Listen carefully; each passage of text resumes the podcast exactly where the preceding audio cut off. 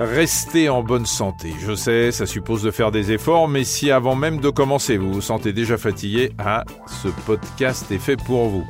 Parce qu'un petit geste santé peut changer beaucoup de choses, tous les samedis, les spécialistes que nous avons choisis vous aideront avec des conseils pratiques pour garder la forme.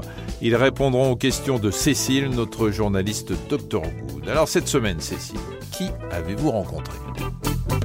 Eh bien cette semaine, Michel, j'ai rencontré Julien Vidal. Il a créé l'association Ça commence par moi, qui aide chacun d'entre nous à s'engager dans une démarche éco-citoyenne. Rassurez-vous, du haut de sa trentaine, Julien ne va pas vous faire la morale ni vous culpabiliser, bien au contraire, il va vous montrer qu'à votre échelle, vous pouvez agir pour la planète en commençant par consommer des produits locaux et de saison sans se compliquer la vie. Il y a plusieurs axes. Le premier, c'est d'aller dans un magasin qui a fait pour nous la sélection des alternatives qui sont vertueuses. Pourquoi? Parce que ça va être un magasin qui va proposer des produits locaux et des produits de saison plutôt que d'aller dans un euh, grand euh, centre commercial, euh, supermarché ou qui dépendent de centrales d'achat avec des produits qui viennent de partout dans, la planète. C'est d'aller faire des courses du coup avec moins de choix, mais par contre plus de qualité. La première chose, c'est effectivement de lever le nez de ses habitudes. Donc oui, ça prend un petit peu de temps de découvrir les magasins qui sont plus vertueux, d'autant qu'il y a beaucoup de communication dans certaines enseignes et qu'on a un peu du mal à, à voir clair là-dedans.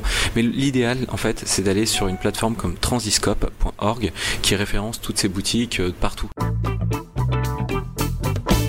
carrément, et là c'est la révolution, non pas du tout en fait, aller faire le marché, tout simplement faire le marché le week-end, parce que là-bas il y aura des producteurs du coin qui eux en fait vous proposent euh, bah, voilà des choses qui viennent de chez eux. Donc là c'est vraiment l'idéal, c'est du vrac en plus, ça permet de réduire la quantité de déchets. Enfin c'est vraiment le gagnant-gagnant. Plutôt que d'avoir des grosses quantités et on en gâche la moitié, bah, en achetant en vrac on achète vraiment ce dont on a besoin. Et, des boutiques vrac il y en a de plus en plus partout en France. Il y a les chaînes Day by Day qui sont très bien, mais il y a aussi des supermarchés qui s'y mettent de plus en plus. Donc le vrac assez simple. Dernière chose, puisqu'on parle d'alimentation, euh, c'est de questionner aussi nos habitudes et notamment la place de la viande. On a ces réflexes de mettre de la viande dans notre panier et dans notre assiette tous les jours.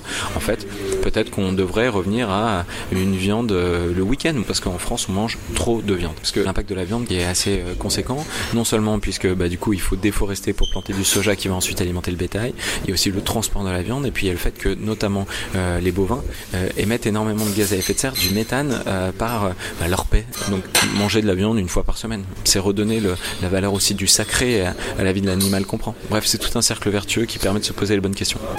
Ça y est, je sens que vous êtes déjà parti au marché. Je vous retire juste quelques minutes pour vous donner un dernier conseil. Faites d'abord une liste de courses avec les menus de la semaine. C'est le meilleur moyen pour ne pas gaspiller. Allez, bon week-end éco-responsable à tous.